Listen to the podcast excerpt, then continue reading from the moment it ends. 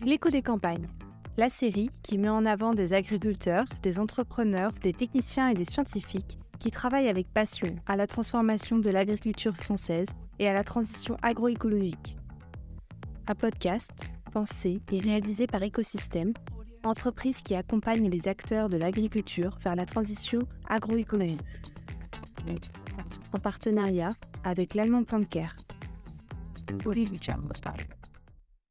Bienvenue dans un nouvel épisode de l'écho des campagnes, le podcast d'Écosystème. Je suis Arnaud Richard, cofondateur d'Écosystème. Aujourd'hui, nous avons le plaisir d'être chez Thomas d'Outre-Ligne, agriculteur sur son exploitation, en compagnie de Caroline de Roclaude, directrice de communication de l'Allemand Plante Care. Merci Thomas de nous accueillir sur ta ferme. Peux-tu te présenter, présenter ton parcours et ton exploitation? Donc euh, c'est Thomas d'Outre-Luigne, effectivement, j'habite à, à j'ai une ferme euh, que j'exploite à Préciamment. c'est un petit hameau de la commune de Marolles dans l'Oise. On est limitrophe avec la Seine-et-Marne et l'Aisne. Donc moi personnellement j'ai un parcours euh, extérieur à la, ferme, c'est-à-dire que j'ai travaillé 10 ans à l'extérieur suite à mes études qui étaient plutôt sur du, la gestion agricole et comptabilité. J'ai travaillé 10 ans à l'extérieur en tant que commercial et ensuite chargé de projet au sein de la société L'Allemand, qui est une société productrice de micro-organismes. Et euh, c'était dans le domaine agricole, ça m'a permis de m'ouvrir un petit peu à ce qui se fait à l'extérieur, à l'agriculture de conservation notamment. Et donc je suis revenu sur l'exploitation depuis deux ans, donc je suis fraîchement installé. Euh, je travaille toujours avec mon père qui va bientôt partir à la retraite. Et donc euh, cette exploitation agricole basée dans, l'Oise en fait euh, a été repris dans les années 30 par mon arrière-grand-père hein, qui est venu de Belgique et qui a défriché parce que c'était des, fermes d'abbayes et des fermes de monastères qui étaient, qui étaient en friche à la sortie de la, Première Guerre mondiale. Et donc de là s'est montée la ferme familiale mon grand-père a repris, a, innové, a trouvé des, nouveaux marchés, notamment de l'arboriculture. Et ensuite, euh, mon père a optimisé tout ça.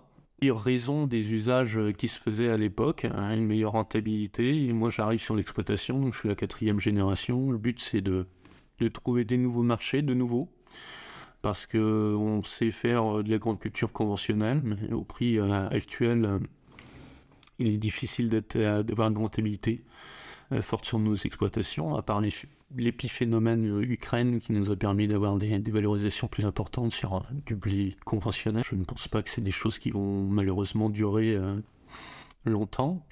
Donc bah, l'idée c'est de se diversifier, c'est de trouver de nouvelles sources de revenus, agricoles comme non agricoles, sur une exploitation, nous sommes toutes assez grands, on a 300 hectares, 30 hectares de pâture, actuellement sous-valorisé, et euh, une quinzaine d'hectares de euh, vergers, donc à 2 hectares de poiriers, 10 hectares de cassis et de grosettes. Actuellement, en, termes d'équipement, euh, on est sur des équipements, disons, traditionnels pour des, des, implantations de culture toutes, somme toute conventionnelles, comme on dit. je sais pas d'autres mots pour les, pour les caractériser, c'est-à-dire qu'on a, on a de la charrue, du déchômage, et puis euh, un semoir rotative euh, combiné. Euh, peu d'équipements en ACS, et c'est une des difficultés sur l'exploitation pour passer à un braquet supérieur pour la, pour la transition, c'est-à-dire que actuellement je suis plutôt à la recherche et à la location de, de semoirs extérieurs pour euh, pratiquer euh, efficacement dans ce domaine-là. Il y aura peut-être un investissement euh, potentiel sur une machine d'occasion en semoir à dents. Tout ce qui est le plus basique, mais tout ce qui est le plus essentiel pour commencer la transition d'une façon plus importante. Bien juste, tu es la troisième génération, quatrième génération? Oui. Sur ma ferme. Est-ce que tu as hésité à reprendre cette ferme? Pour toi, c'était quelque chose de, logique, de, perdurer la tradition ou l'héritage? Je ne le présenterai pas comme ça, peut-être que c'est sous-jacent et c'est euh, inconscient. Euh, moi, j'ai toujours été intéressé par l'agriculture. J'ai un frère et une sœur qui, sont moins, qui se sentent moins concernés en tout cas par ce, par, ce, par l'agriculture. J'ai eu des bons souvenirs de, de l'étable l'hiver où j'allais curer les, les taureaux. Euh, je passais du haut de mes, mes 12 ans, ou même, même avant, je passais en dessous le taureau, je le caressais et tout se passait bien. J'ai des souvenirs comme ça, un peu à la Marcel Pagnol, mmh. en, plus, en plus agricole. et donc, ça m'a toujours intéressé. Ça m'a toujours intéressé. Alors après, est-ce qu'il n'y a pas une part d'inconscient euh, Il y a une volonté de valoriser le patrimoine, c'est-à-dire qu'effectivement, la ferme est, dans le, dans le giron familial. Euh, c'est un outil qui est euh, peut-être à, faire, sur lequel il faut enclencher une transition pour qu'il s'adapte au contexte actuel c'est une certitude, mais il y a un très bon, il y a un très bon fond. Donc c'est bête de ne pas valoriser quelque chose qui, qui est déjà établi. Et il y a une transition, mais comme, toute, euh, comme dans toute entreprise, il y a besoin, de, il y a besoin d'évoluer et de migrer. Et une volonté de, de grossir, de, d'acheter des terres, de, de, louer ou louer des terres en plus? C'est pas particulièrement euh, euh, mon projet. Ça ne l'est pas du tout d'ailleurs. Alors après, euh, s'il y a une opportunité et surtout s'il y a le financement, parce que je pense que c'est des choses maintenant qui coûtent extrêmement cher. Et si c'est pour produire, traditionnellement, on voit que euh, c'est des, rentabilités qui se résonnent pour une carrière ou deux. C'est pas des choses sur lesquelles je veux m'engager. Il y a déjà, encore une fois, un bon bâti. Il y a 300 hectares à valoriser. À, à mon avis, à l'heure actuelle, on les valorise, on les sous-valorise. Et c'est euh, l'idée de de production euh, en superposition.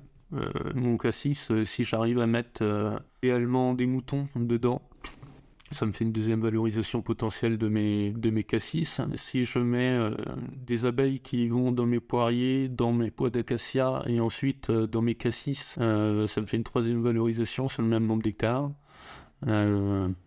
ça se trouve, euh, je sèmerai quelque chose dans mes cassis euh, que j'arriverai à récolter euh, différemment. Et ça me fera une quatrième valorisation sur le même nombre d'hectares. Je mettrai du photovoltaïque dessus. ça, c'est bien orienté. Il y a plein d'idées, quoi. Il n'y a pas. Non, non, le s'agrandir, hein, ça suppose des investissements forcément en terre, ça suppose des investissements en matériel. C'est des choses, c'est des charges de structure qui sont plus assumables pour moi à l'heure actuelle sur une exploitation. Caroline, justement, tu, tu travailles chez, euh, chez l'Allemand Plantcare. Est-ce que tu peux nous, euh, nous présenter l'Allemand Plantcare Oui, donc euh, bonjour, je suis Caroline de Roglodre et je travaille pour la communication auprès de l'Allemand Plantcare, qui est une société historiquement canadienne, mais qui est une multinationale très implantée en France, qui produit des micro-organismes pour la santé et la nutrition des plantes, pour ce qui est de la division de l'Allemand Plantcare. Euh, donc euh, euh, des, micro-organismes principalement vivants pour, pour améliorer la santé, la nutrition des plantes et principalement en destination des agriculteurs. On n'a pas de produits pour les particuliers, on s'adresse à la distribution agricole. Quel type de culture? Alors, on a des solutions pour toutes les cultures, donc grande culture, arboriculture fruitière, maraîchage, également pour la foresterie, pour euh, les espaces verts, aussi bien euh, espaces verts urbains euh, que turf. Ou, donc on a vraiment des solutions pour, pour toutes les cultures. C'est des, vous êtes dans la catégorie des biostimulants? Alors, on a des produits biostimulants, on a des produits fertilisants. c'est un petit peu compliqué de, de catégoriser ces produits-là qui sont parfois euh, euh, avec plusieurs, euh, plusieurs axes, enfin façons d'agir. donc oui, on a des produits qui sont rangés dans la catégorie biostimulant, on a des produits qui sont rangés en phytosanitaire comme du biocontrôle par exemple, donc des champignons antagonistes de pathogènes, donc qui viennent, qui viennent soigner les cultures et qui sont donc des phytosanitaires, ou des produits fertilisants euh, comme des, euh, des, rhizobiomes, donc des bactéries qui viennent s'associer aux racines des légumineuses pour euh, capter l'azote atmosphérique, donc des petites usines à, engrais sous terre, ou des champignons mycorhiziens qui viennent s'associer avec les racines et aider la plante à mieux exploiter les ressources dans le sol. Ce type de, ce type de produit. Un peu, on peut faire un peu le parallèle avec euh, les probiotiques qu'on peut prendre, euh, nous, en tant qu'humains, quand on a un désordre euh, pour mieux digérer, parfois on peut être amené à prendre soit des pros ou des prébiotiques.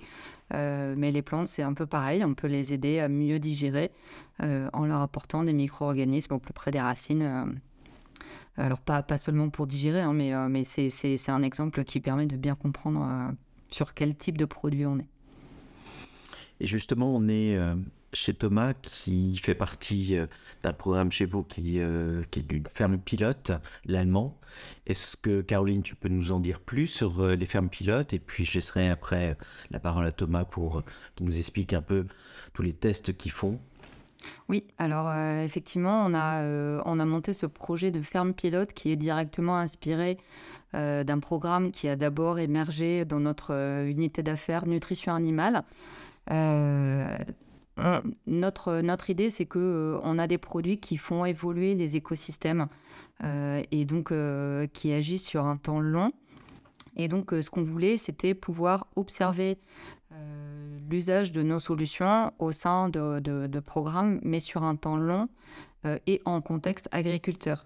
Euh, donc on a recherché des fermes, alors je dis des fermes, mais pour l'instant euh, on en a une, c'est chez Thomas, donc on y est, euh, où on a un îlot on teste des solutions l'allemand et un îlot où Thomas continue euh, de façon traditionnelle.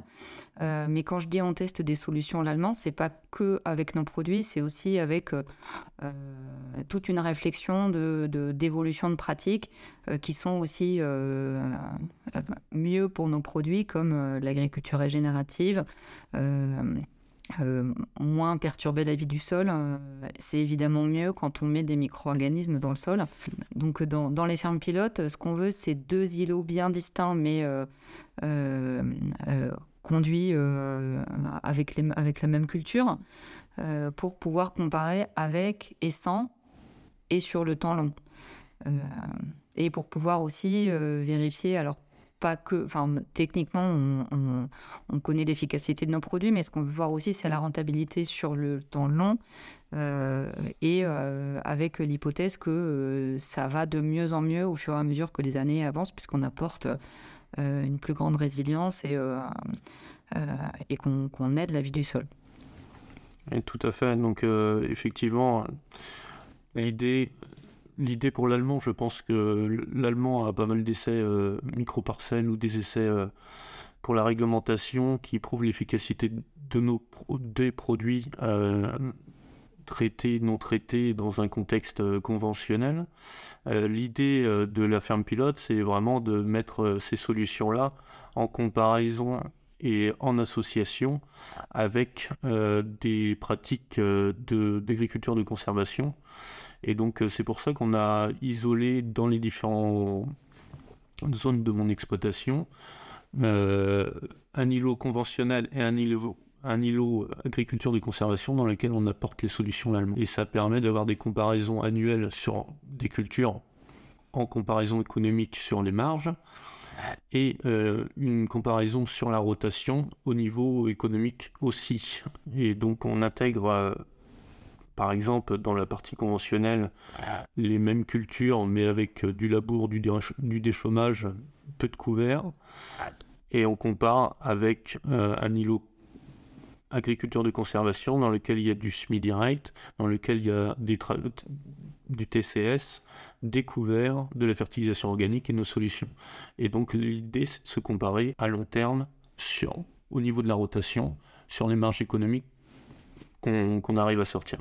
il y a aussi un diagnostic technique derrière ça, avec des évaluations sur la structure du sol, sur la dégradation de la matière organique et aussi sur euh, des indicateurs de, biologie qui sont des tests, euh, des tests qui se trouvent maintenant sur le, sur le marché, type Célestalab. Ouais, ou les VABAG. Exactement. Mm. Donc il y a de multiples tests maintenant qui permettent d'évaluer la dégradation de la litière et la, la, vie biologique qu'on a au niveau du sol via la respiration et compagnie. Même t'as enterré ton slip, non? Exactement. J'ai enterré mon slip et j'ai sorti mes couverts à plusieurs, à plusieurs reprises. Bon voilà, c'est effectivement, enfin, dans, dans, nos fermes pilotes, ça nous permet de faire pas mal de mesures de la biologie du sol. On, euh, on a aussi euh, un achat en cours d'images d'images satellites pour, euh, pour voir un peu comment ça se passe. Des évaluations de biomasse via satellitaire donc qui permettent avec une finesse assez, assez précise et certains, certaines imageries assez précises d'évaluer des biomasses entre le, dans les zones, les zones traditionnelles et les zones agriculteurs de conservation, mmh. avoir des comparaisons assez fines via, via ces images. Et euh, de ces résultats, qui, euh, qui s'occupe chez l'Allemand de, de traiter ces, dirais, la relation avec Thomas euh, C'est l'équipe agronomie Oui, c'est l'équipe, c'est l'équipe agronomie qui, qui, qui, gère ça. alors avec moi, effectivement, même, même si je suis une communicante, je suis aussi, enfin mon dada, c'est la vulgarisation scientifique. Et, euh, et donc, euh, je, travaille beaucoup sur le projet euh, Ferme Pilote. En partenariat avec l'équipe agronomie. on a aussi des personnes du service technique en fonction des cultures qui viennent, qui viennent apporter de l'aide. et l'idée, au-delà d'avoir des mesures et conforter le, fait que nos solutions apportent une bonne rentabilité sur le long terme, c'est aussi euh, un outil pour notre équipe commerciale euh, qui peuvent amener des agriculteurs ou des techniciens de, de, de, euh, leurs clients COP ou négoce localement pour, pour venir discuter avec Thomas de ses pratiques, ses problématiques, pourquoi il en est là, ce qu'il teste. etc., etc. Parce que c'est, enfin, il n'y a rien de mieux qu'un agriculteur pour parler à un agriculteur. Euh, que, voilà, Thomas pose aussi plein de questions euh, sur euh, comment conduire son exploitation et, et, il est toujours libre de choisir ou pas ce qu'on lui propose de tester.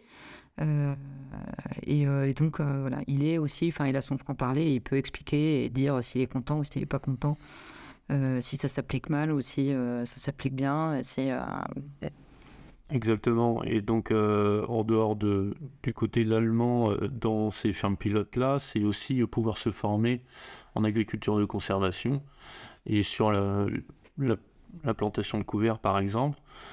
Ce qui m'intéresse aussi, c'est d'avoir une vue plus globale de mon exploitation et d'avoir des indicateurs euh, et des échanges avec des personnes qui réfléchissent beaucoup plus à leur système dans le sens où euh, je pense que pour ma partie conventionnelle, par exemple, on a de plus en plus de défis euh, agronomiques.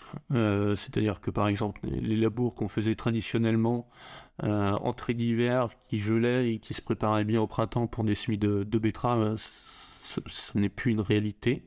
Donc on consomme beaucoup de, beaucoup de fuel et beaucoup d'énergie pour pas grand-chose. Et donc pour moi, il y a un problème structural et un, un problème de système euh, à travailler. Et c'est aussi là-dedans que j'essaye de, m'inscrire, dans, ce domaine-là que j'essaye de progresser, dans le sens, où euh, l'implantation de mes cultures, euh, c'est forcément primordial, et tous les agriculteurs essayent de soigner l'implantation avant de d'espérer de, faire une bonne récolte. on voit que dans la partie conventionnelle, on a de plus en plus de mal à faire du bon travail. Donc il y a toute une recherche aussi autour du machinisme, il y a toute une recherche aussi sur la structure du sol dans la partie, euh, dans la partie euh, agriculture, de, ah. agriculture de conservation. Es venu, pourquoi tu en es venu à tester l'agriculture de conservation? Ah, Très bonne question Caroline. Non, j'en suis venu à l'agriculture de conservation parce que j'ai eu euh, l'occasion d'en visiter plusieurs et j'ai trouvé que c'était le système euh, le plus pertinent euh, sur mon exploitation. En revenant, j'ai essayé de, de faire un, espèce d'audit sur l'exploitation pour voir ce qui marchait et ce qui marchait pas. Il y a encore beaucoup de choses qui marchent, mais il y a forcément des, des, points noirs et les points noirs, c'est notamment la, la vie du sol et euh, en fait, ça se, concrétise comment? Ça se concrétise sur euh, des problèmes de rendement. Euh, si je prends depuis 2016 une année assez catastrophique dans le domaine agricole, du moins en grande culture, on a des rendements très irréguliers. sur les cultures de printemps, ensuite sur les cultures d'automne. Tous les ans, il y a au moins un sujet, voire tous les sujets qui, tous les sujets qui flanchent. Et donc, c'est aussi ça qui m'intéresse dans l'agriculture de conservation, puisque je vois que si on arrive à soigner une implantation, on peut avoir beaucoup plus de résilience. Il ne faut pas, faut pas survendre l'agriculture de conservation, mais je pense que à long terme, c'est ce qui restera par rapport à une agriculture qui est plus conventionnelle et plus consommatrice d'intrants au prix des intrants qui sont à l'heure actuelle. Euh, là, on voit que tu aussi cherches la diversification, tu fais des de culture, arboriculture. Est-ce que tu peux nous en parler un peu plus? Est-ce que c'est dans ton terroir euh, quelque chose d'assez innovant dans cette approche-là?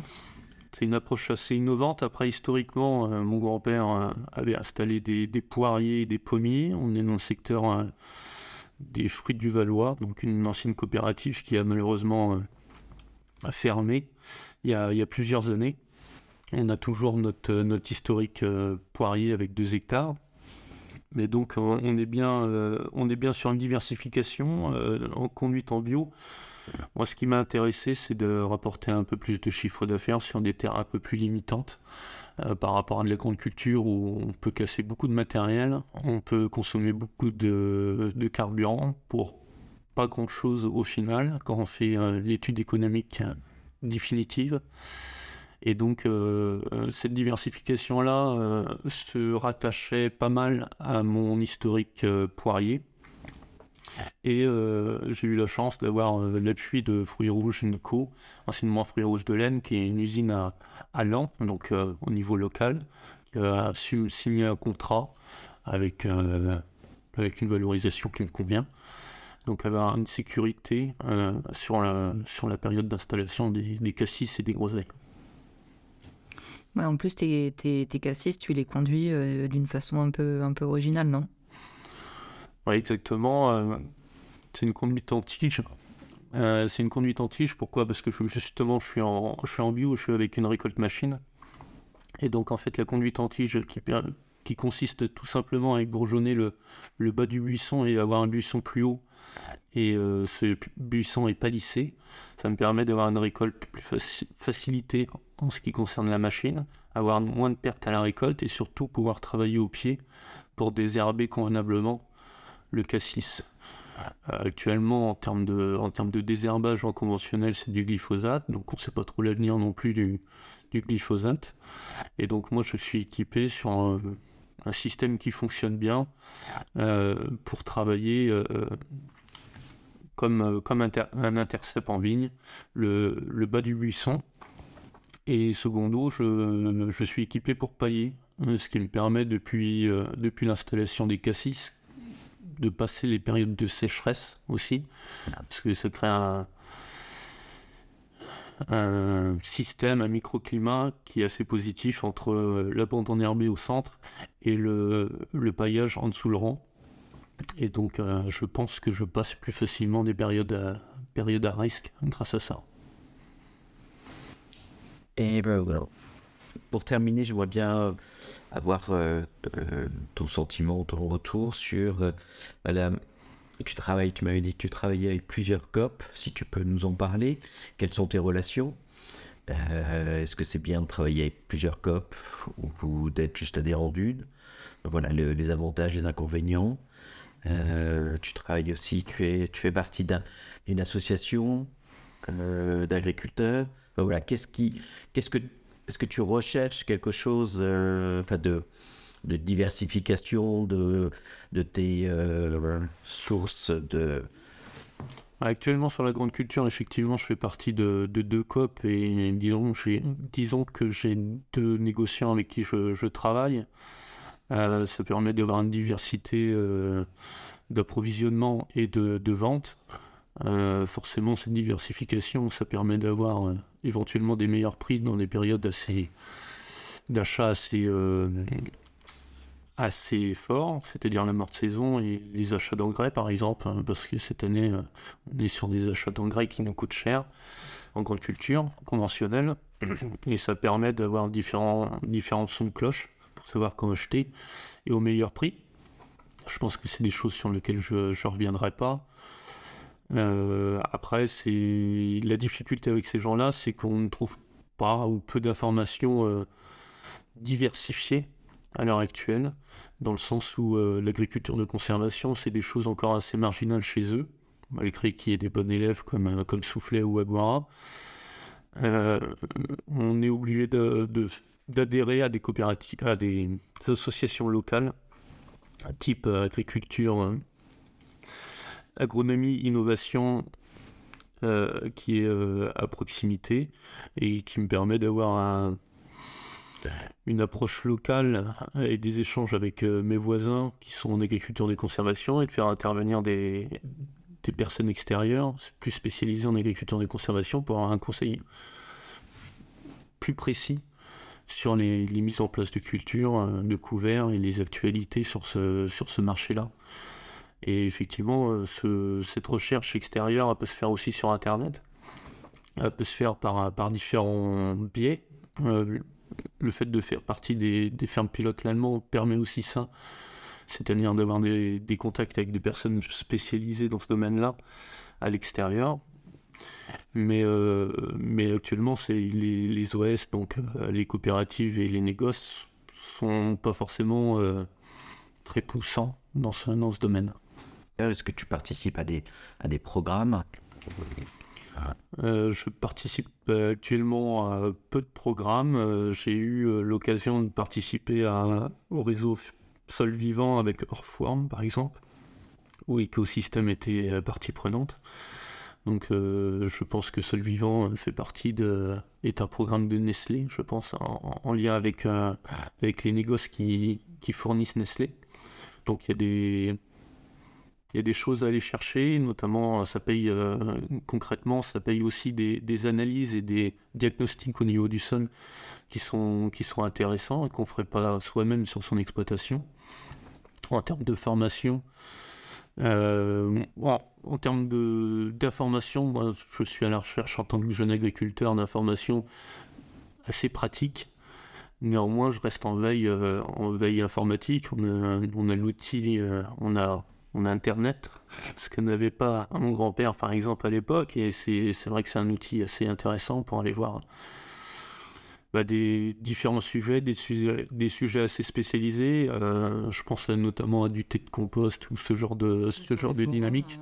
Ouais. Comme ça. Voilà, ce genre de dynamique qui sont, euh, qui sont assez loin à l'heure actuelle de, mon exploitation, dans le sens où je ne suis pas prêt à passer le pas, mais ça donne, ça donne des idées. Tu t'intéresses à la rémunération carbone Actuellement, hein, en tant que jeune agriculteur, j'ai pu bénéficier d'une aide euh, de l'État pour me faire auditer. Il y a un institut qui s'appelle, euh, un institut ou du moins une, société qui s'appelle Périgé. Et donc je me suis fait auditer gratuitement sur mon potentiel euh, sur mon potentiel stockage de carbone, stockage et, non émission de carbone, donc mes, crédits. Et donc maintenant je suis dans une période euh, où je vais chercher des clients.